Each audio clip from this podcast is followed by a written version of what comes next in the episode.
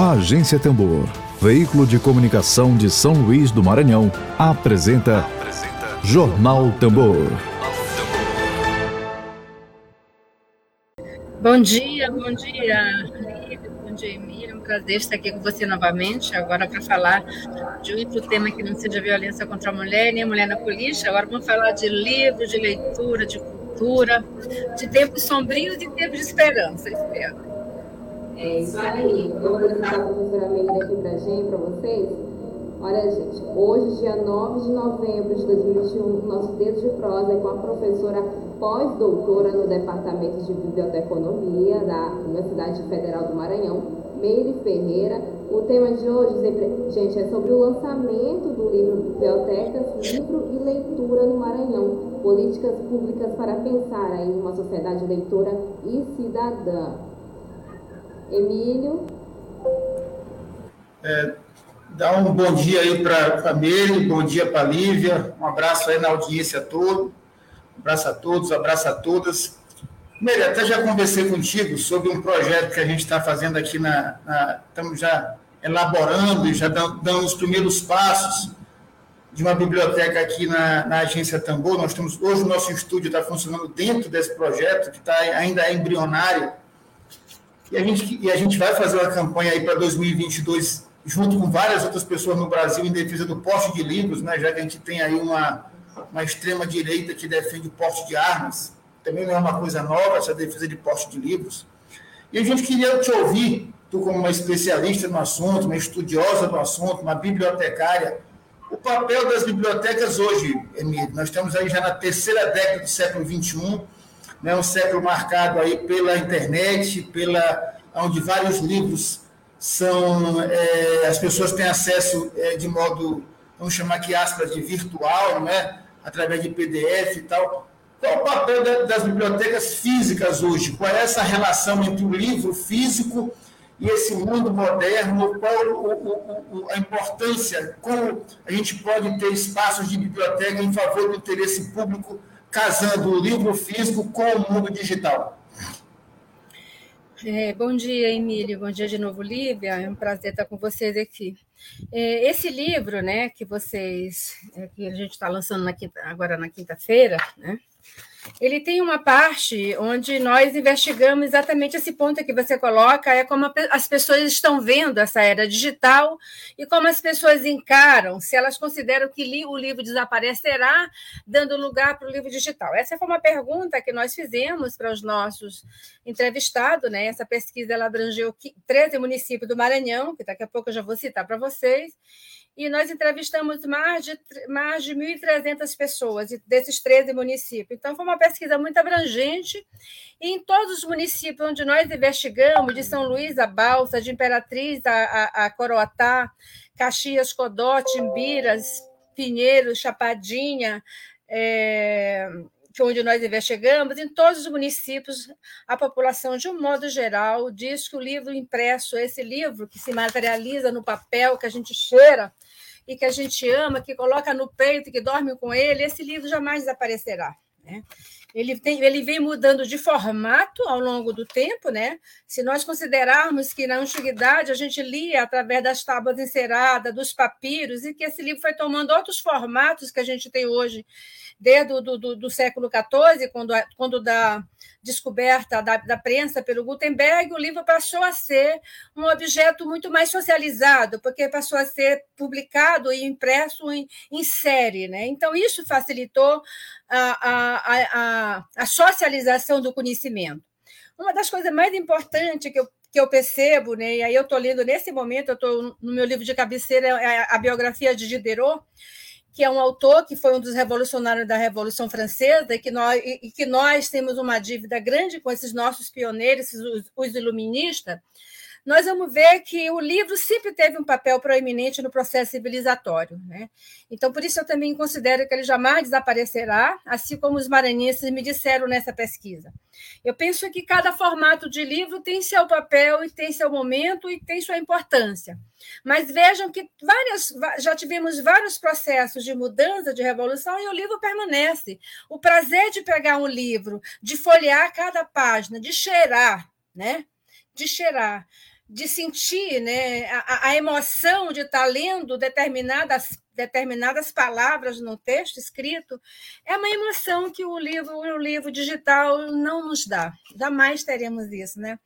E eu tenho um exemplo dentro da minha casa, eu tenho dois filhos que são leitores, e eles, naquela, naquela série muito famosa, que foi lançada uma década atrás, Guerra dos Tronos, né? inclusive nós lemos, devoramos os livros dos meus filhos, e eu lembro que a, a, a série saía primeiro o livro em, em, em, em, formato digital, né, em inglês, e meus filhos liam avidamente, mas quando o livro chegava na livraria, eles compravam e tornavam ler porque parece que a leitura escrita, o, texto impresso, ele dá uma emoção e você parece que emerge muito mais nas palavras, nas palavras impressas, porque você parece que de alguma forma se apropria muito mais do conteúdo que você está lendo. É por isso que eu penso que ele não desaparecerá, que ele não será substituído. Ele será, eles conviverão de forma harmônica nos mesmos espaços, como estão convivendo, mas ele não desaparecerá. E nós, enquanto intelectuais que somos, jornalistas, né, radialistas, eu acho que nós temos um papel muito grande de fazer com que esse, esse, esse objeto tão importante na nossa vida, né, principalmente nós que somos de uma geração que durante um tempo muito grande da nossa vida fomos negados o direito à informação e ao conhecimento, né? Quem é da geração que viveu sua adolescência nos anos 60, nos anos 70, sabe de como nos foi cerceado o direito à leitura e informação. Então, eu sou de um tempo que eu lia Paulo Freire, por exemplo, escondida, né? Então, eu sempre digo isso para mostrar o exemplo de como para nós foi muito importante conhecer a produção do conhecimento, mesmo em tempos muito sombrios, de ontem, da, do, dos anos 60 e 70, e desde os tempos de hoje que a gente está vivendo, que é como se fosse uma, uma restauração desse tempo, desse tempo anticivilizatório que a gente vive. E eu considero que o livro e as bibliotecas são espaços imprescindíveis em qualquer processo civilizatório. A gente vive hoje no Brasil o fechamento de muitas instituições de cultura. A gente vive um esforço de muitos lugares, como aqui no Maranhão, de reabertura de biblioteca, como a gente está vendo o esforço deste governo de abrir os faróis da educação, de criar escola digna com biblioteca. E a gente vê, por outro lado, em muitos municípios, os prefeitos fechando suas bibliotecas, como é o caso de Arari, onde eu vivi lá sete anos, como é o caso de Balsas, fechada há dois anos atrás, sua biblioteca. E ontem eu tive a informação, está chegando muitas informações quando eu começo a falar desse assunto, de, acho que foi Fortaleza das Nogueiras, que também fechou sua biblioteca, onde a pessoa que me informou, vou já passar essa informação precisa, me, me, me falou, me mostrou o caos que, que está uma biblioteca inaugurada em 2007, na gestão do governador Jackson Lago, onde eu fui durante esse período, eu era secretária de Ajuda de Cultura, e nesse período nós inauguramos 25 bibliotecas dentro do programa Livro Aberto, que era um programa do governo do governo de Lula, né, que todo mundo conhece, que foi um momento de extrema importância no projeto de socialização da cultura. O programa Mais Culturas, e dentro do programa Mais Cultura tinha o programa Livro Aberto, que permitiu que milhares de municípios do Brasil que não tinham bibliotecas municipais pudessem ter recebido uma biblioteca é, extremamente rica em termos de acervos e extremamente rica em termos de instrumentos. A biblioteca tinha televisor, gravador, que permitia que a, que a responsável pela biblioteca pudesse fazer um conjunto de atividades para dinamizar os acervos. Por isso eu vejo que é, é, é, esse é um debate que nós precisamos fazer, não mais só eu, Emílio, Lívia, mas eu acho que todo mundo que está nos escutando precisa se apropriar desse, dessas informações para nos ajudar no processo de restaurar a civilidade nesse país que a gente veio perdendo nesse governo de Bolsonaro. Seriam minhas palavras iniciais para a gente conversar. É, Miri, no nosso caso aqui, e gente, eu vou aproveitar, já que a gente está falando de biblioteca, é, num projeto de comunicação que se propõe a trabalhar de dentro de uma biblioteca, é, como é que fica essa relação do digital com o real? Por exemplo, a gente pensa que na Biblioteca Feita de Nicho tem um site onde a gente, esse site fica aberto ao público é, e as pessoas têm acesso a tudo que tem na biblioteca, não ao conteúdo dos livros, mas as informações sobre a biblioteca já no site. O livro de Meiras, Caetanas vão à luta, está na biblioteca. Isso, essa informação estará no site e terá um pequeno resumo dizendo o que é esse livro. É, esse é o caminho, é, como é essa, essa troca de informação desse livro físico que a gente cheira com a possibilidade da internet. Como é que se daria na prática, eu estou perguntando para a bibliotecária e estudiosa, essa relação da internet com o espaço físico real, é, que é um, um, um, reservatório de livros, um acervo de livros físicos. Olha, eu vejo assim, a partir das minhas experiências, né, inclusive eu tenho uma biblioteca com meu nome lá em Arari, criaram uma biblioteca virtual Meri Ferreira. Eu não tenho tido muito tempo de dar atenção, mas eu acho as bibliotecas virtuais importantíssimas também. É, embora eu considere que as bibliotecas físicas elas são muito mais importantes porque ela traz a, o, o, o, o, momento de encontro, momento de encontro de troca, né? de troca que você senta numa roda e você diz, olha, eu li tal livro, é, é, é Casa Grande Senzala, e eu estou aqui muito curiosa de debater esses novos debates aí sobre a questão do racismo estrutural que está muito em voga nesse momento. Que, mas vamos discutir isso, tem algumas questões aqui que eu preciso refletir. Então, uma coisa é você estar tá falando no tete a tete, olhando, discutindo isso aí, outra coisa é no mundo virtual, onde não te permite gesticular, falar, rir, ver o semblante do outro de forma mais direta. Né? Então, é, é, eu penso que a, a, as bibliotecas virtuais elas são muito importantes na ausência das bibliotecas físicas, né? E elas podem estar convivendo de forma conjunta, integrada, porque você pode ter a biblioteca virtual, divulgar os acervos que você tem, a, a, as síntese, né? as resenhas sobre o acervo que você tem, e você também pode promover as rodas de conversa virtuais e as rodas de conversa física, né? Então tem que ter esses dois momentos, porque permite o encontro, o abraço, afeto, que é algo que, que não dá para você substituir no, dentro do mundo virtual, né? Então, aquilo que o, o, o aquilo que já vou lembrar o nome do autor, fala de processo civilizatório, né, que se dá no momento dos encontros, do debate, né, é, é, que, a, que as, as, bibliotecas virtuais já não te permitem, né? dado a, a, a, dificuldade que você tem de formular um debate, fica muito preso né, ao tempo, à hora. Então, na, na, no, no, encontro físico, você, além de pegar o objeto, você permite é, viagens muito mais profundas do que na biblioteca virtual. Agora, considero importante, né?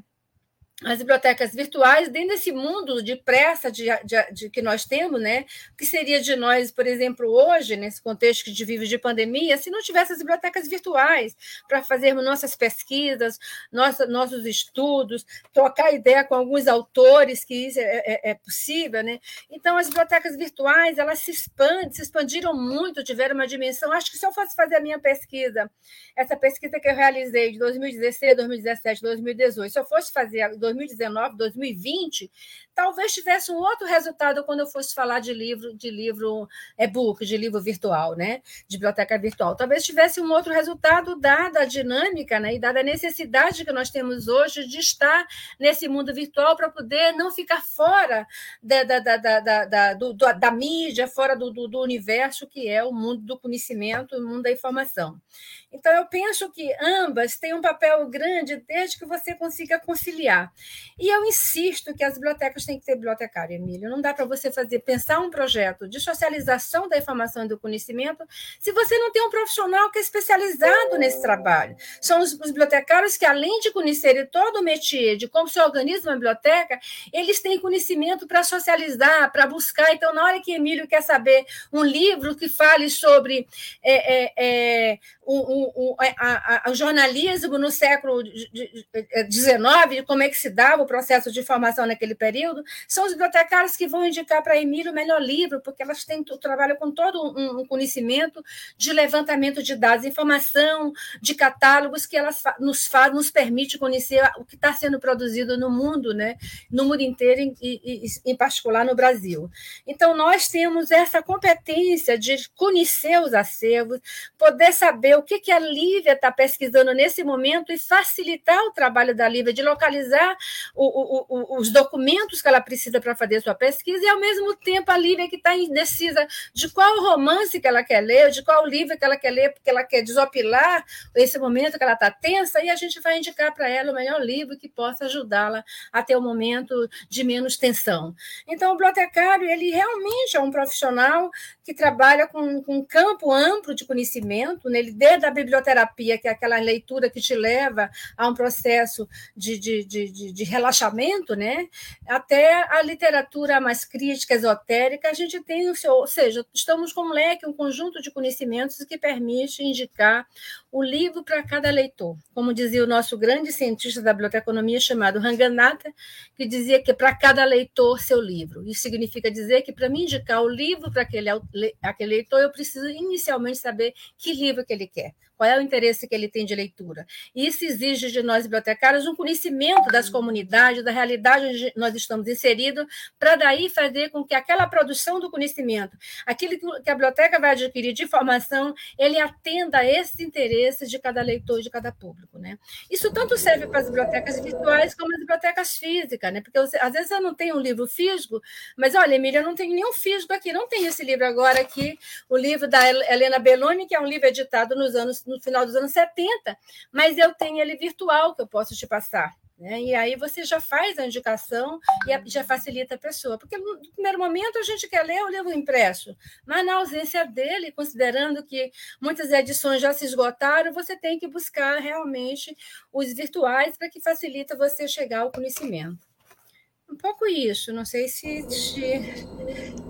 Eu acho que é, são duas coisas juntas e a professora Meire falou sobre a importância do profissional bibliotecário, né? E eu senti, Meire, justamente essa falta, né? Do profissional bibliotecário nas escolas. Eu sou, eu sou cria da escola pública, passei meu fundamental, ensino médio em escola pública e a gente não tinha esse profissional o que eu senti muita falta né, nesse período escolar. Agora, Mary, falando sobre o livro, né, o livro Bibliotecas, Livro e, e, Leitura no Maranhão, é, eu queria que você comentasse, porque o livro ele é justamente, Mary, as análises né, de uma ampla pesquisa aí em 13 municípios né, maranhenses que você fez, abordando justamente a prática né, da leitura no Maranhão e a falta de bibliotecas principalmente em escolas, né, em escolas no município do Maranhão. Eu queria que você comentasse sobre essa pesquisa é, e o resultado né, encontrado através dela. Sim, esse livro é, é fruto de uma pesquisa financiada pela FAPEM, é muito importante é, informar que meu, minhas pesquisas, quase todas as pesquisas que eu desenvolvi, ou foram financiadas pelo CNPq ou pela FAPEMA. Então, essa última que eu estou lançando agora, esse livro, foi financiada pela FAPEMA e o livro também foi financiado pela FAPEMA no edital Sérgio Ferretti de 2018. Somente agora esse livro ficou pronto, porque como o recurso custou a sair, eu tive muito trabalho para atualizar muitos dados, já que envolve os 13 municípios que você acabou de dizer, que eu vou citar agora rapidamente, porque é uma pesquisa bem profunda, né? Araioses, Arari, Balsa, Chapadinha, Coroatá, Caxias, Codó, Pinheiro, São Luís, Timbiras, é, Timbiras, Santa Inês, Santa Inês, São José de Ribamar e Pinheiro, já falei, né? E Pinheiro. Então, são 13 municípios, e, e o, o, que a pesquisa é, é, mostra, que é uma coisa que a gente precisa assim, é, colocar, mostra assim, o compasso e o descompasso dessas políticas de leitura é, biblioteca e livraria no Maranhão. Né? Então, o que, é que eu mostro, assim, considerando, que, considerando o fato de que eu sou bibliotecária desde 1980, entrei na biblioteconomia em 77, né? eu tenho uma experiência vivida, vivenciada dentro da biblioteconomia, porque o meu primeiro trabalho como bibliotecária, ainda como estagiária, foi na Biblioteca Pública Benedito Leite, como estagiária do carro biblioteca, iniciei minha formação de bibliotecária, minha, profissão, minha, minha vida profissional de bibliotecária, trabalhando com leitura para criança em 22 comunidades aqui de São Luís, do Turu até a Estiva, a gente fazia um trabalho de leitura, eu e Rosa Maria Ferreira Lima, Jesus França, é, Francisca, são várias bibliotecárias de uma geração mais anterior que tinha a angústia de fazer com que o livro circulasse. Né? Então, nós tivemos muitas experiências exitosas de criação e formação de leitores nessas comunidades que nós trabalhamos. Então, eu iniciei aí, e depois desse trabalho, eu enveredei também pelo mundo político, porque eu considero que a biblioteconomia é uma área ainda pouco politizada, né? embora hoje você tenha um número de bibliotecários já muito mais engajado, mas a gente não conseguia se perceber como sujeito político bibliotecário. Né? Então, ficava muito preso à, à, à defesa da biblioteca sem considerar que tinha um profissional que precisava ser reconhecido e valorizado. Então, ao mesmo tempo que eu trabalhava a defesa das bibliotecas, eu sempre trabalhei a valorização do profissional, desde quando já era estudante, presidente do Diretório Acadêmico de Biblioteconomia, e daí foi, fui sempre politizando o debate, desde a questão da importância de construção de bibliotecas públicas no Maranhão, até necessidade e importância de contratação de bibliotecários. Né? E eu posso dizer que, que nesse trabalho intenso que nós fizemos, acompanhei desde os governos de João Castelo, peguei uma parte do governo de João Castelo quando eu entro como bibliotecária de fato na biblioteca pública, passei pelo governo de Luiz Rocha, depois acompanhei o governo de, de Cafeteira, Lobão, quando eu fui diretora da Biblioteca Pública Bendito Leite, em 1991, onde eu tive alguma uma experiência também de socialização do livro através de um programa chamado é, é, Caixa Estante, onde trabalhamos em, em, vários bairros. Mas aqui no Maranhão, a gente pode dizer que tem muitas experiências importantes na área de leitura. Você se lembrar, por exemplo, do governo de Cafeteira, só para a gente citar um, um momento, né?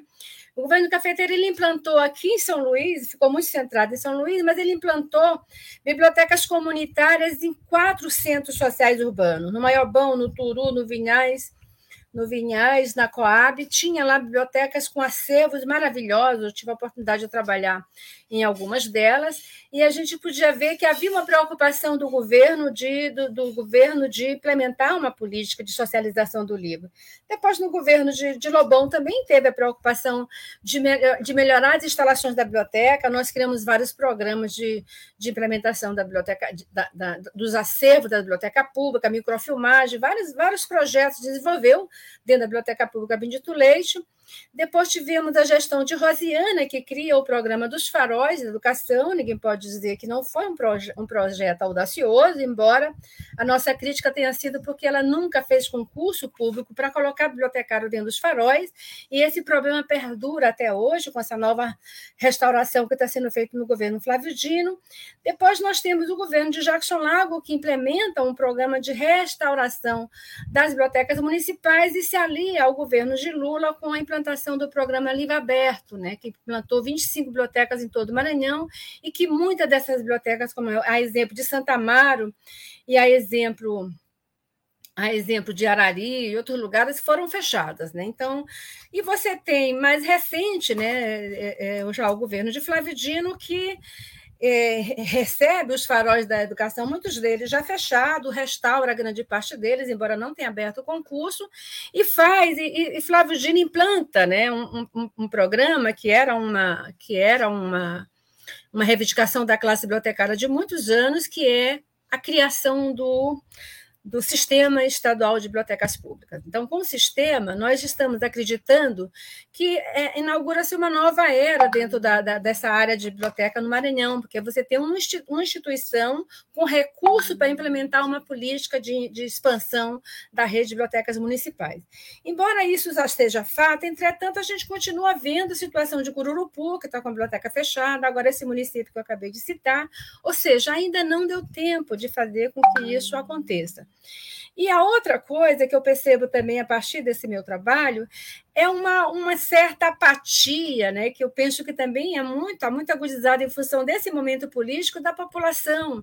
Então, eu lembro que quando eu estive morando em Arari, em, nos anos 80, havia uma mobilização muito intensa da população por livro. Né? Então, quantas vezes a população não chegava até a biblioteca assim, tem livro X? Não, não tem, ah, mas não precisa desse livro. E nós, então, fazíamos a, a compra do livro porque havia uma, uma troca e uma pressão.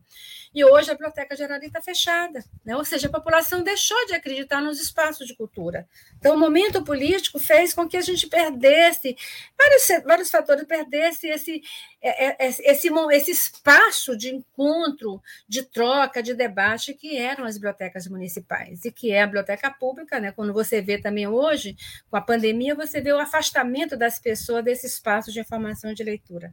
Então, eu penso que esse, são essas reflexões que eu trago que são muito importantes para a gente pensar esse momento, e penso que esse momento político, sombrio que nós vivemos, ele precisa ser restaurado, e as bibliotecas públicas municipais, as bibliotecas escolares, as bibliotecas comunitárias, elas são espaços importantes de restaurar esse momento de presença, de debate, de sede de conhecimento e sede de informação. Queria passar agora para o chat. Tem, Emílio, antes de passar para o chat, tem uma pergunta para mim, Emílio. Chat. Para o chat agora, gente. Tem muita gente comentando aqui. Queria agradecer a participação de todos aqui com a gente. A Francisca Cardoso. Importante demais esse lançamento, o lançamento do livro da Meire, viu, gente? Daqui a pouquinho ela vai falar sobre, melhor sobre o lançamento, né, Meire? A Dayana, Dayana Roberta, dizendo Rádio Tambor, melhor do estado. Obrigada, Dayana. E ela diz mais, olha só, muito bom sabermos que temos uma rádio que trabalha em defesa dos direitos humanos. É isso aí. A Manassés Lula da Silva, boa, boa professora Meire Ferreira, saudando aqui a professora.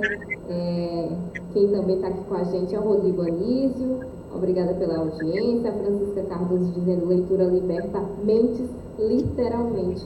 É isso mesmo. Luiz Guerreiro comentando, Mary Ferreira é uma engajada, engajada, comprometida com as suas causas sociais, professora da UFMA, muito competente em tudo que se dedica a fazer por essa cidade. Muita axé, bibliotecária e professora. É isso aí, olha só, saudando aqui a professora Luiz Guerreiro, obrigada pelo comentário. A Maria do Carmo Mendes, bom dia para você. Maria, a gente já está online, a gente já está na live aqui, ela está falando cadê Meire? A gente já está no aqui, viu, Maria? É, a Francisca Cardoso, comentando realmente nada substitui um bom livro. É isso aí. A Rosana Bordal, bom dia, bom dia. E comentando, tenho todos os livros da professora Meire Ferreira, amo, olha só. E olha Rodrigo Anísio comentando aqui, eu moro em uma cidade, olha só, eu moro em uma cidade chamada Paulista, é Pernambuco, né? Fui em um shopping aqui no centro da cidade, perguntei se tinha livraria dentro, aí disseram que ele tinha, que tinha fechado, né? O jeito é ir a Recife se eu quiser comprar um livro. Mas por aqui falta também livraria, né? Falta livraria espalhada aí na cidade. É, muitas fecharam, né? A Liduína Francisca Tavares de Souza Lima comentando, querida professora Mimi Ferreira, e ela diz mais aqui, está perguntando, professora, uma pergunta da Liduína.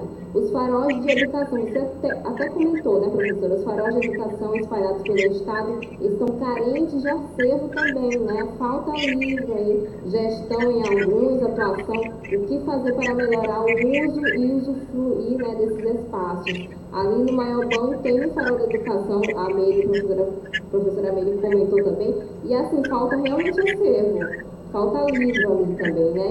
É uma pergunta aqui da, da Francisca, o que fazer para melhorar o uso e usufruir desses espaços? Pergunta para a professora Meire. Então, é sobre a pergunta da Liduinha, Liduinha de Bacabal, será não? Aqui não diz, ó.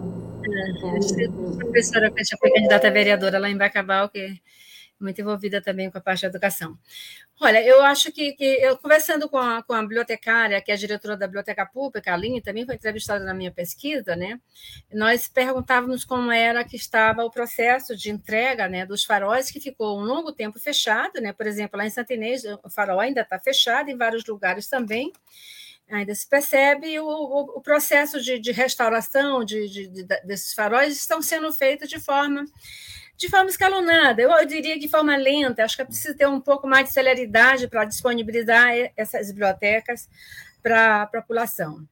Os faróis, quando eles foram pensados na gestão de, de de Rosiana Sarney, em 1994, ele foi, começou a ser pensado, né?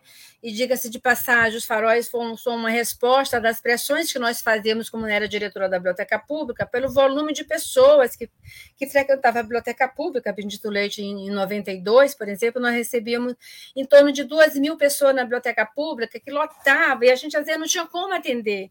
A maioria estudantes de ensino médio, dentro daquele debate que se fazia nos anos 90 da necessidade de fortalecer a pesquisa escolar. E os professores passavam muitas pesquisas para os alunos, eles buscavam um espaço principal que tinha na cidade, que era a Biblioteca Pública Bendito Leite, de forma que a gente às vezes não, não, dava conta de atender.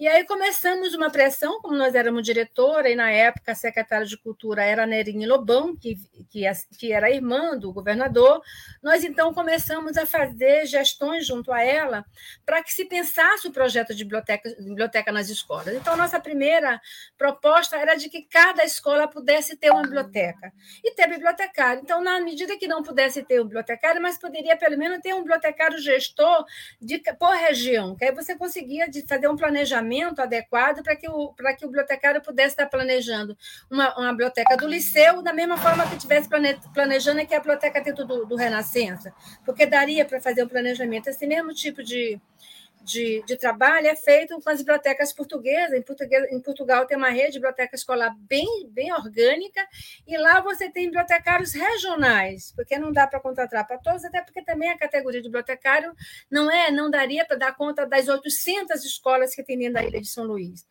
Mas é possível você criar um, um, um sistema de bibliotecários que, que possam estar dirigindo a região, biblioteca daquela região, num, numa programação integrada, né?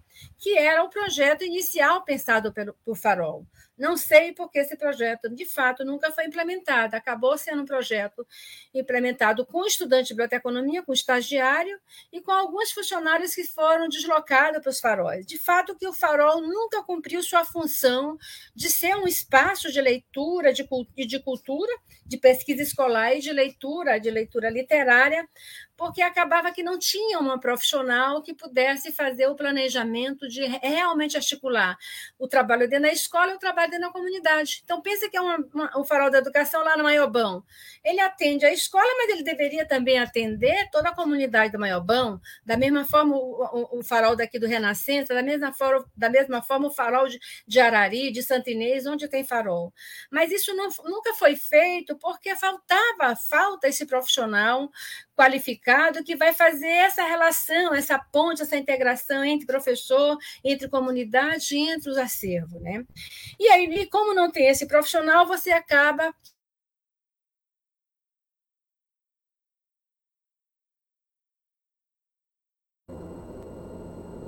Professora? A imagem da professora travou.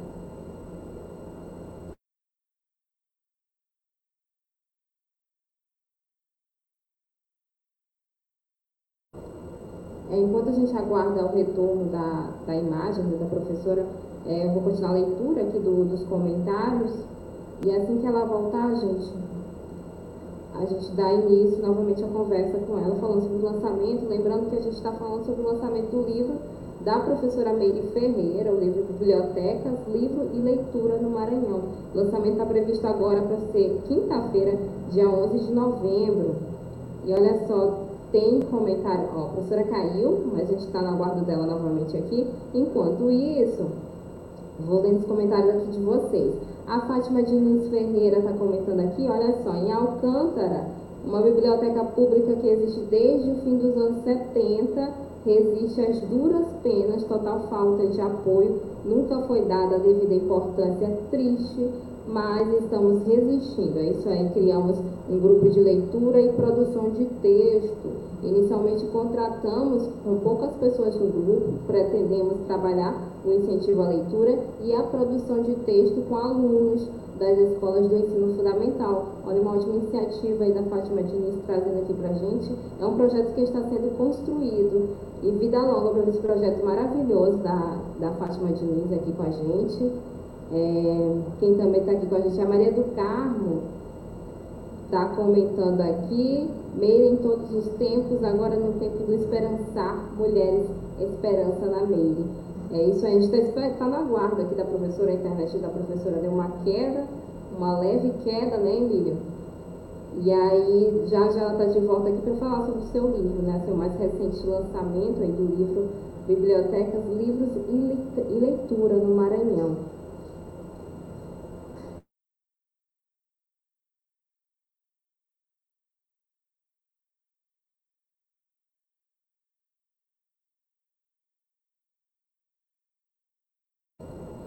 Professora está voltando aqui.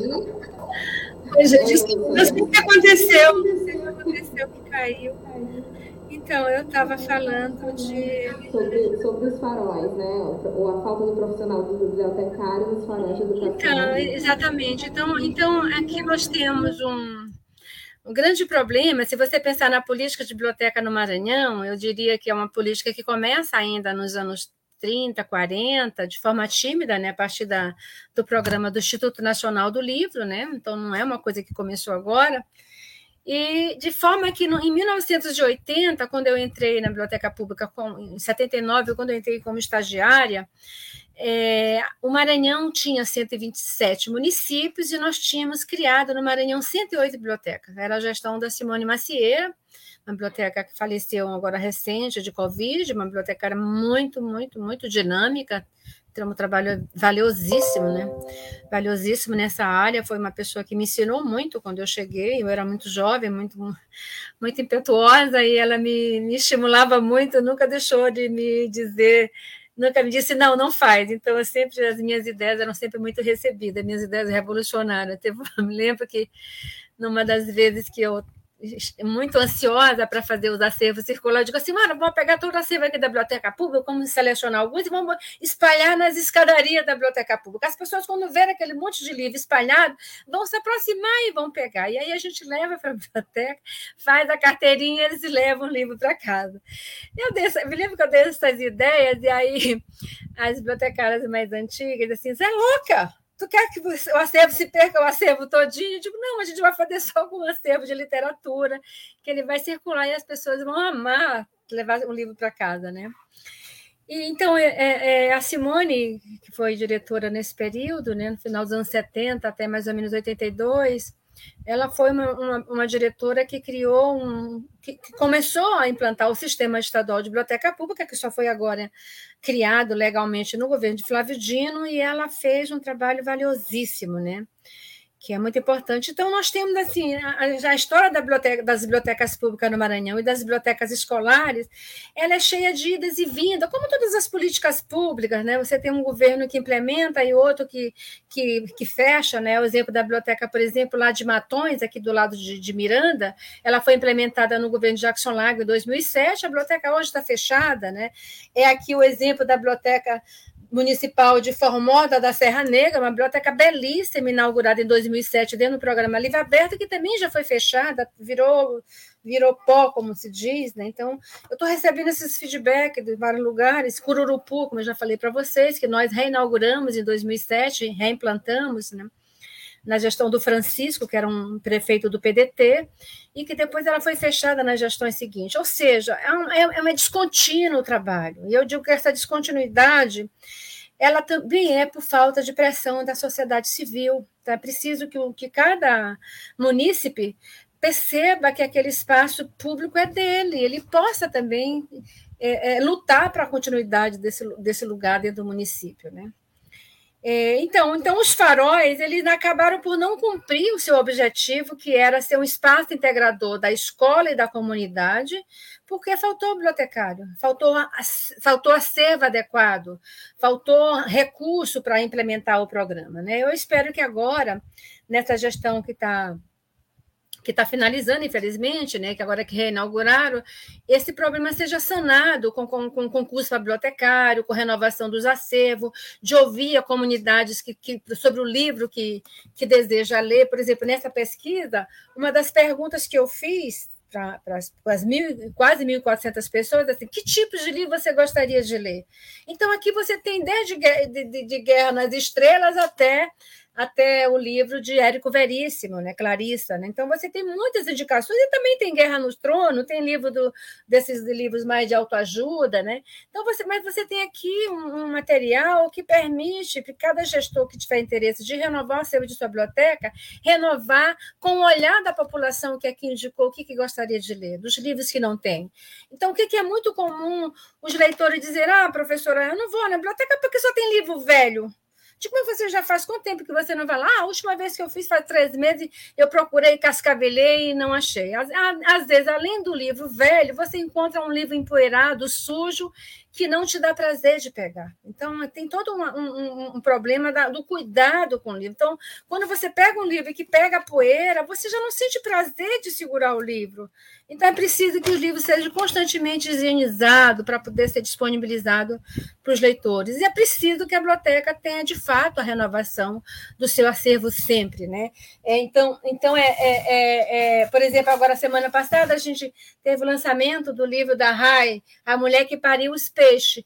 Quando você vê um livro desse na internet, você quer ler. Ah, eu quero ler aquele livro. Como, como será essa história de, da mulher que pariu o peixe? Como é que uma mulher pare um peixe? Vou deixar aqui a curiosidade de vocês. Então, você às vezes quer livro que você não encontra, não, não encontra no, na livraria, que você às vezes não tem dinheiro para comprar e que você vai na biblioteca na esperança de encontrar e você não encontra, né? Então, as bibliotecas públicas, ela tem, ó, esse livro aqui. Quem não tem curiosidade de conhecer a história de Timaya? Né, que é um, um cantor que, de, de, de, de, vanguarda brasileiro, né, que morreu no auge da carreira, e que aqui a biografia dele pouca gente conhece, que é uma história de superação incrível. Né? Então, é, a biblioteca é o lugar onde você encontra esses, esses livros que você, às vezes, não, não tem em toda a livraria e você, às vezes, não consegue comprar porque você não tem dinheiro, né? Então, a gente também tem que perceber as bibliotecas como espaço de devolução. Nós que todos nós que somos que somos que pagamos impostos, que é devolvido para nós em serviço, né? Seja de saúde, no posto de saúde que eu sou atendida, seja na escola onde eu tenho acesso meu meu, meu filho estudar, mas é também na biblioteca onde eu tenho um acervo de, de livros que me permite conhecer o que está sendo dito, produzido, refletido no mundo, né? Então, o papel das bibliotecas ela é fundamental e o papel da sociedade civil na cobrança do gestor público para que elas se mantenham abertas também é, é, é, é depende disso para que elas sobrevivam. Pouco isso. Estou aqui cascavelhando o livro para trazer. Diga. Meire, eu queria que tu falasse um pouquinho a respeito do livro propriamente dito, né? Tu passaste assim, falou muito de passagem. É, falasse do, desse uma resumida para a gente aí a respeito desse livro que ele está lançando a respeito de biblioteca e política pública. Tá. Então, o livro, é, esse livro é fruto de uma pesquisa que eu já falei para vocês, realizada de 2016 a 2018, em, em, em 13 municípios. Ele tem um primeiro capítulo onde eu falo sobre o Maranhão e as políticas públicas de cultura voltada para o livro, a leitura e as bibliotecas. Nesse capítulo, eu faço como uma espécie de, de, retrospectiva né, das políticas implementadas desde o governo de Castelo, já no final dos anos 70, anos 80, e eu vou fazendo aqui uma rápida passagem para mostrar de como se deu o processo de implementação de políticas de livro, de leitura de biblioteca. É, depois eu vou falando do, do, do livro como um instrumento civilizatório, para mostrar a importância do livro no processo de humanização do ser humano. Né? O livro, assim como a música, o teatro, o cinema, são, são instrumentos de humanização. Então, quando você vê Bolsonaro sendo esse bruto que ele é, é porque ele não teve leitura, e fica claro para todos nós que ele não teve leitura, ele não, teve, não foi em cinema, ele não foi em teatro, é um bruto. Então, quanto mais você não tem cultura, mais você não se socializa, mais bruto, ignorante, boçal você fica. Né? Então, o, o, nosso presidente é um exemplo claro disso. Então, então nessa, nessa reflexão que eu faço nesse segundo capítulo, eu estou falando um pouco sobre isso e falo também de como o Maranhão, no século XIX, foi um dos estados com maior apogeu na área de cultura, de cultura do livro. Né? Então, nós tivemos aqui no Maranhão, isso está dito no, no, em vários livros importantes já foram lançados, eu faço aqui uma, uma rápida passagem sobre isso. O Maranhão foi um do berço né, da, da, da política editorial, foi um dos estados que mais editou livro no século XIX. Né? E nós perdemos, era o período da bonança, do período da, da da, da fase do, do, algodão, que permitiu que o Maranhão tivesse muitas fábricas e, com isso, também tinha o interesse das famílias mais abastadas de ter biblioteca nas suas cidades e de ter livro. Né? Então, então, isso favoreceu muito é, é, tornar o Maranhão o, estado do Brasil que, onde se plantou a segunda, né? a segunda biblioteca pública mais antiga, que foi já em mil, no, no início do século XIX. Então, esse, esse momento de apogeu, que vai até o início dos anos, dos, anos, dos anos 30, mais ou menos, ele vai se perdendo com o processo de falência né, da indústria algodoeira, da, da indústria fabril do Maranhão, e a gente passa por um processo de empobrecimento. Depois vem a era Sarney, que é uma era de retrocesso, né, que nós sabemos, e você vai ter o período de, de redemocratização do Brasil como um período de renovação de esperanças. Então, todo esse debate eu estou fazendo nesse segundo capítulo, discutindo um pouco essa relação, no, no, situando o Brasil dentro do contexto, situando o Maranhão dentro do contexto brasileiro, para mostrar de como a cultura do livro da leitura ela foi ela é muito importante no processo civilizatório. Né? Depois, no segundo capítulo do livro, eu já vou falar sobre bibliotecas públicas escolares e comunitárias, falando e situando a importância dessas instituições dentro de cada contexto. Né? Vejo que aqui no Maranhão nós temos uma experiência exitosa, bastante importante, que é das bibliotecas comunitárias criadas em vários bairros daqui de São Luís, dentro do projeto Ilha Literária, onde você tem biblioteca no Coroadinho, na Cidade Olímpica, Cidade Operária, que favoreceu um processo de reflexão em muitos lugares, embora, claro, você ainda tenha muitas lacunas, dados de limites de recurso que essas bibliotecas têm, mas essas bibliotecas têm bibliotecários acompanhando e a gente vê claramente o processo de mudança que elas promoveram nesses, nesses bairros. Né? Então, aí eu falo um pouco, nesse período, discuto um pouco a biblioteca pública como centro irradiador das políticas de bibliotecas municipais em todo o Estado, mostro que foi mais ou menos muito rápido a, a, a, a gestão de algumas, de, de, de, de, algumas gestões de várias diretoras, entre as quais Simone Macieira, Maria Eugênia, a Rosa Maria Ferreira Lima, a minha gestão, que foi em 91, 92, a gestão de Moisés Costa, que morreu recentemente, a gestão da Aline, que é a atual diretora da biblioteca. Eu mostro um pouco dessa gestão, dizendo dos esforços que cada uma dessas gestões fizeram para fazer que a biblioteca pública pudesse ter seu lugar ao sol. E mostro das lacunas que tem cada governo em relação à implementação de bibliotecas municipais. O último capítulo é falando da pesquisa empírica realizada no, nos 13 municípios, onde eu vou falar, por exemplo, aí eu vou situar cada município, por exemplo, no município de Pinheiro, que é um município muito conhecido da Baixada Maranhense, né? Dizer também para vocês que nessa pesquisa eu procurei é, situar, fazer a pesquisa envolvendo pelo menos um município de cada região, e aqui na Baixada eu entrevistei no município de Pinheiro, onde eu tive que voltar lá muitas vezes pela dificuldade de entrevistar os gestores, que da primeira vez que fui na pesquisa, eles se recusaram a dar entrevista. Dizer para vocês que fazer pesquisa no nosso estado, no Brasil todo, não é fácil, há uma recusa das pessoas darem informação. Eu tive muita acessibilidade, muita aceitação em Caxias, na gestão do, de 2017, o secretário de Cultura, o Ibso, foi muito acessível. Em Timbiras, o prefeito me recebeu muito bem, mas eu tive muita dificuldade em outros municípios. Né? Em Pinheiro, foi um dos municípios que o prefeito se recusou a receber, o, o primeiro secretário de Educação não quis nem falar da pesquisa, e é lá que a gente vai encontrar uma das maiores contradições que eu percebo nessa pesquisa. Que contradição? O fato de que Pinheiro, até os anos 80, meados dos anos 90, era um município que tinha uma forte expressão cultural. Né? Pinheiro já teve um teatro maravilhoso, fantástico, que pouca gente fa fala, mas ao mesmo tempo, quando São Luís se expandia aqui com o Teatro Arthur Azevedo, Pinheiro também tinha um teatro bastante inovador. Depois teve uma, um momento de, do apogeu da cultura popular, que todo mundo. Quem não foi brincar carnaval lá em, em Pinheiro? E hoje você vê uma situação de, de, de de perda, né, de perda dos espaços de, de, de cultura, tanto com a, a, a mudança que, que, que, foi processada com a biblioteca pública, que ela já mudou de vários lugares, hoje ela está abrigada dentro da Academia Pinheirense de Letras, senão ela já teria sido fechada ou encaixotada, como foi feito lá em Arari. Então, isso mostra a situação de cada município. Em Balsas, por exemplo, quando nós fizemos a pesquisa, a biblioteca estava levantada, uma biblioteca pequena, mas muito relevante em termos de acervo e de cuidado. Né? Hoje biblioteca foi fechada, está encaixotada, não tem nem, nem perspectiva de reabertura. Né? Assim, assim foi em outros lugares que eu já citei para vocês. Né? Temos aqui o exemplo importante da Biblioteca Municipal de São José de Ribamar, que é uma biblioteca que resiste há muito tempo. Por quê? Porque lá tem um diferencial que é muito interessante, lá tem bibliotecário.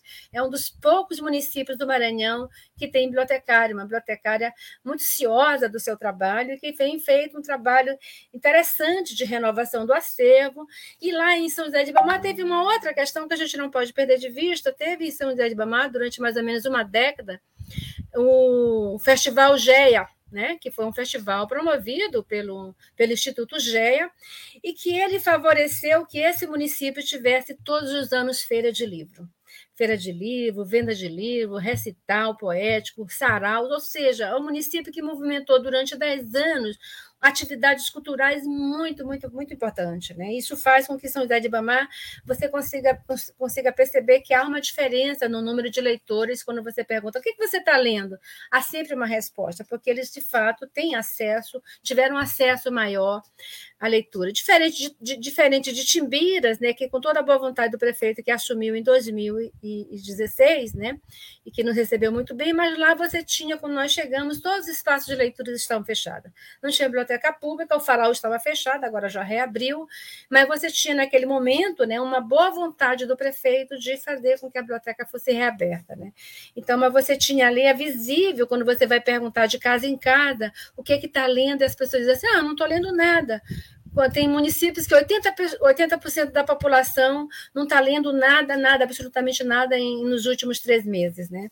Então, a pesquisa ela é muito rica em termos de informações para a gente poder pensar um projeto de política de leitura para o Maranhão. Eu penso que o livro ele cumpre essa função, ele cumpre esse papel. Aqui não é interesse meu jogar pedra em nenhum gestor, mas apenas sensibilizar a sociedade para a importância desses dados para que a gente possa mudar esse quadro de leitura eh, no Maranhão. Eu acredito muito no, no, no, na possibilidade de mudança, acho que, tá, que tem iniciativas muito importantes, como os projetos da Escola Digna, que está sendo implementado em vários municípios do Maranhão, todas elas com biblioteca e com bibliotecário. Então, é uma mudança que a gente está percebendo e que eu espero que essa mudança também irradie para as bibliotecas municipais e para as outras bibliotecas escolares da, da, da, da, da rede pública de modo geral. Em linhas gerais, é esse, é esse o, o, o, tema do livro, mas assim, tem, muitas, tem muitos pontos para a gente refletir, tem contradições que os leitores colocam. Uma hora você diz, ah, quanto livro você já leu por ano? Li quatro livros. Quando você pergunta qual livro que você leu, a pessoa não sabe dizer. Então, então, tem muitas, tem muitas contradições também que a gente percebeu ao longo da pesquisa, mas ela traz elementos relevantes para a gente pensar uma política de livro nas escolas, na comunidade, na sociedade como um todo. Não sei se eu respondi tudo. Respondeu claramente, professora. A gente está chegando aqui no finalzinho da conversa com a professora Meire Ferreira. Eu queria voltar novamente para o chat, antes da professora fazer suas considerações finais aqui para a gente. A Linduína tá falando aqui, ó, é de Bacabal mesmo, viu, professor? Ah, Linduína, Bacabal pois mesmo. É, eu entrevistei, entrevistei Linduína numa pesquisa que eu fiz sobre vereadoras em, em 2015. Tá, Prazer, Linduína. A Janete, bom dia para você, Janete Amorim. A Francisca Cardoso comentando, considero necessária a presença das bibliotecárias nas bibliotecas das escolas, pois quando os alunos chegam lá, ficam perdidos se não tiver quem oriente, né? Exatamente. A Maria do Carmo, com a leitura mudamos nosso destino, leitura faz bem e é necessário, assim embaixo. Francisca Cardoso, parabéns, querida companheira Miri Ferreira, por mais essa publicação super importante, né? Essa pesquisa. A, quem também está aqui com a gente, a Nilma, Nilma Sodré, muito bem, dizendo aqui. A Maria Isabel, Maria Isabel, sim doméstico do Maranhão, Boa tarde para você, Maria Isabel. Maria do Carmo Mendes comentando novamente. Precisamos começar a frequentar as bibliotecas, saber usar o espaço como incentivo de leitura para nossos saberes. É essencial isso, né?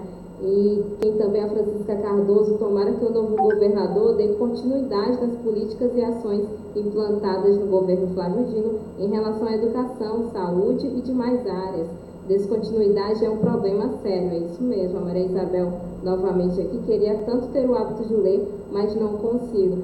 Maria, começa, começa a ler.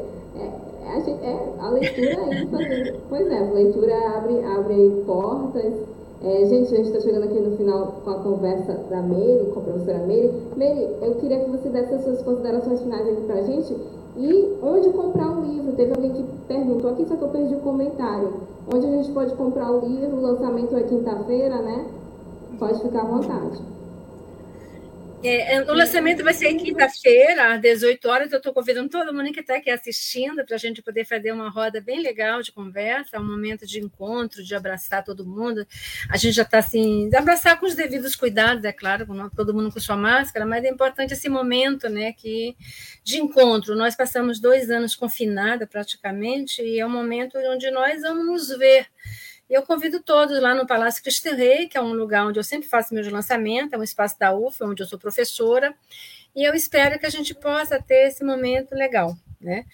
Também quero assim agradecer todas as falas, dizer para Francisca, para Maria do Carmo, para Isabel, é, Isabel que está ainda aprendendo a ter o hábito de ler, né? Esse processo ele é muito interessante porque eu me lembro que quando eu comecei a ler, assim que é interessante, o processo de todo mundo é muito incrível. Eu comecei a ler muito jovem, com, com sete anos de idade eu já sabia ler e escrever, mas eu não tinha livro, eu não tinha livro onde eu morava, que era a Ponta da Areia, antes de ser Península. Nós não tínhamos acesso à leitura porque a biblioteca, a, a, a caixa estante que nós tínhamos, a professora fechava porque ela dizia para a gente não estragar os livros. Né? Eu ficava com, aquela, com aquele olhão de menina com olho gordo, como a gente chama, querendo ler todos os contos de fadas e não lia. E eu me lembro, gente, eu não estou mentindo para vocês, e várias vezes eu passando em determinado lugar, eu encontrava folhas de jornal, de revista, e eu levava para casa para ler. Então, eu fui muito de juntar papel para ler, ler por conta da dificuldade. Até que, quando eu tinha 14 anos, eu descobri a Biblioteca Pública Bendito Leite. Foi lá onde eu comecei a ler e a gostar de ler e a ler com mais frequência. E o primeiro livro, quando eu cheguei na Biblioteca Pública, eu sempre gosto de contar essa história para vocês, porque quando eu cheguei na Biblioteca Pública como diretora, eu tinha um sonho muito grande, que era fazer com que aquele espaço, todo mundo pudesse dizer assim, esse espaço é meu, eu vou entrar. Porque aquela, aquele espaço suntuoso, que é aquela, aquele prédio suntuoso, ele, de alguma forma, ele afasta as pessoas de entrar.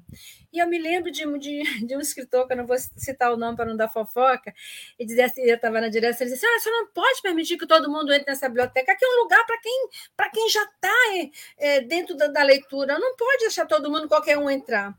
Eu dizia para ele assim, é, é, dizia o nome dele, que eu não posso dizer, disse, não, aqui é um espaço para todo mundo, o meu papel aqui é trazer as pessoas para dentro aqui, então não importa que quantas pessoas sejam, sejam sujos de chinelo, né? E eu lembro também quando eu cheguei na biblioteca de Arari, quando eu fui comecei lá, e lá quando eu cheguei a biblioteca tinha uma placa dizendo assim: proibido entrar de, de sandália japonesa de bermuda. A primeira providência que eu fiz quando eu entrei como bibliotecária foi tirar a placa. Digo, não, todo mundo pode entrar, só não pode entrar nu, para não afastar as pessoas.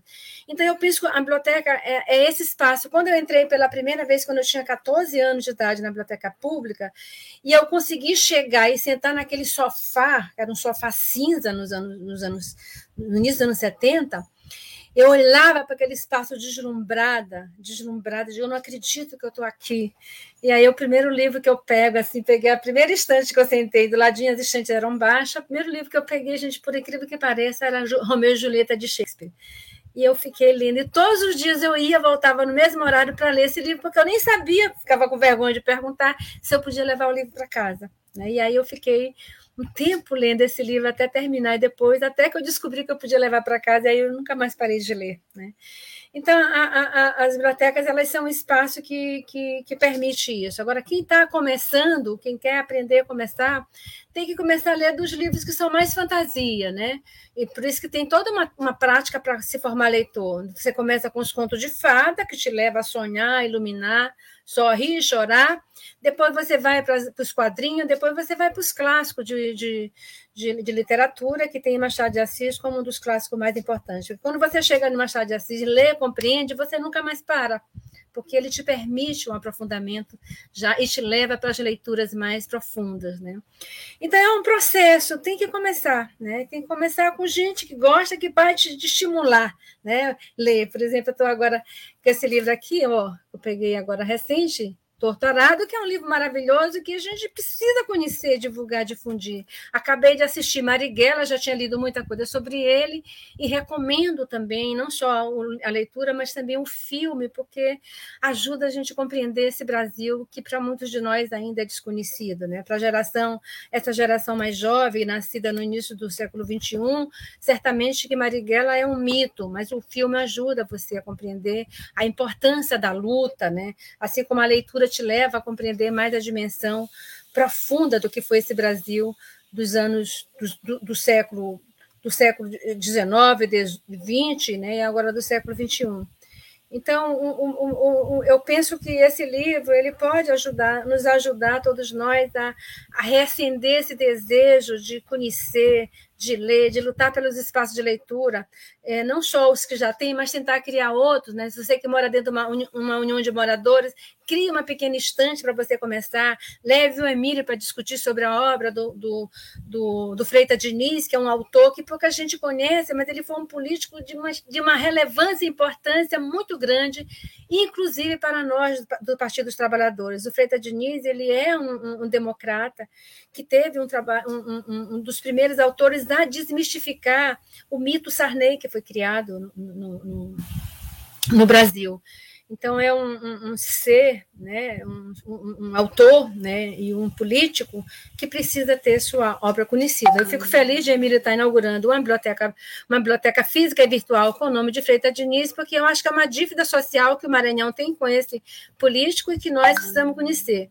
Então, eu diria que cada um que tem a oportunidade de criar um pequeno espaço de leitura no seu bairro, na, se tiver um, comércio na, na, sua, na sua rua, implemente lá uma pequena estante com livros, faça o processo de troca-troca, o clube de leitura, são todas formas da gente começar a discutir. E pode nos chamar que a gente vai conversar. Tem eu, tem Emílio, tem, tem a Silvane Magali, tem várias autoras, Marli, Neuzeli, que tem várias autoras que podem conversar sobre vários temas e estimular também a parte da leitura literária, né? Fazer uma leitura do Tortarado, fazer uma leitura do Educar para a Submissão, fazer uma leitura do Príncipe aqui de Maquiavel, que são livros que a gente precisa conhecer e que você ah, ouvi falar, mas o que fala esse príncipe mesmo?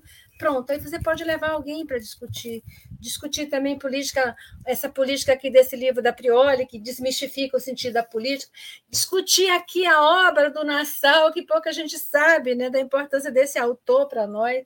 Aqui trazer a obra da, da, da do Roda-Choque, da, da Rita Lee, que todo mundo diz, ah, é, é cor de roda-choque, mas é uma mulher incrível, fantástica, que aqui está a obra dela, um, uma biografia dela, e que a gente precisava conhecer um pouco das referências das nossas autoras, das nossas cantoras.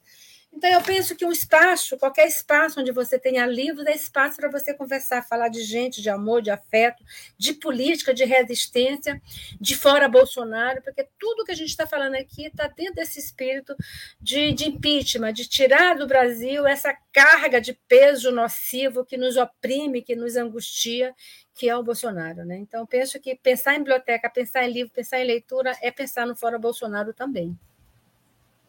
Era isso, minha gente, que eu queria falar para vocês. Eu espero que eu tenha contribuído para chegar à discussão. Agradeço a todos as amigas e amigos que estão aqui partilhando esse momento comigo. Né? Agradeço a Emílio pela interlocução, a Lívia também pela interlocução, e estou aqui à disposição de vocês se necessitarem. Eu estava falando aqui, pensando agora como é que eu ia começar essa entrevista, assim, ah, todo mundo já veio falando só de, de, violência, de mulher e poder participação política, e eu sou uma mulher muito sisuda quando eu falo sobre essas coisas. Ah, um dia desse falar de amor e de sexo. Então, eu estou colocando aqui para a Rádio Tambor uma provocação para a gente falar de amor, de sexo, de afeto. Nesses tempos assim tão duro, era importante a gente falar como é que nós, mulheres, nos relacionamos amorosamente. Depois da, da morte da Marília Mendonça, né? Eu acho que esse debate sobre amor e afeto ficou muito, muito presente, né? E foi agora, né, agora com a morte dela, eu me interessei de, de ver as letras que ela escreve e vejo de quanta, de quanta beleza e de, quanto, de quantas questões é, do, do, universo feminino ela traz para a música, né? E por que não falar um pouco sobre isso? Fica aqui a provocação para vocês. Né? Tem muita gente legal discutindo amor e afeto. Eu acho que pode ser um tema de um debate no futuro. Também de leitura junto, porque tem muitos livros interessantes. Outro dia, um tempo atrás, eu fui, fui convidada para fazer um comentário sobre um livro que vai ser lançado pela, pela ONB sobre erotismo, né? Que são temas que a gente não fala. E eu, quando li o livro Erotismo, né? É, elas mandaram para mim, porque eu sou feminista, esperavam que eu que eu pudesse tivesse uma, uma, leitura mais preconceituosa, eu não tenho leitura preconceituosa em relação a sexo, e foi muito interessante ver a forma como as mulheres exercem a sexualidade, né? como, elas, como, como o nosso erotismo se, se emerge, né? e o dos homens. Né? Então é legal a gente falar sobre isso também, que também isso aí também é político. okay, Concordo plenamente, Emílio.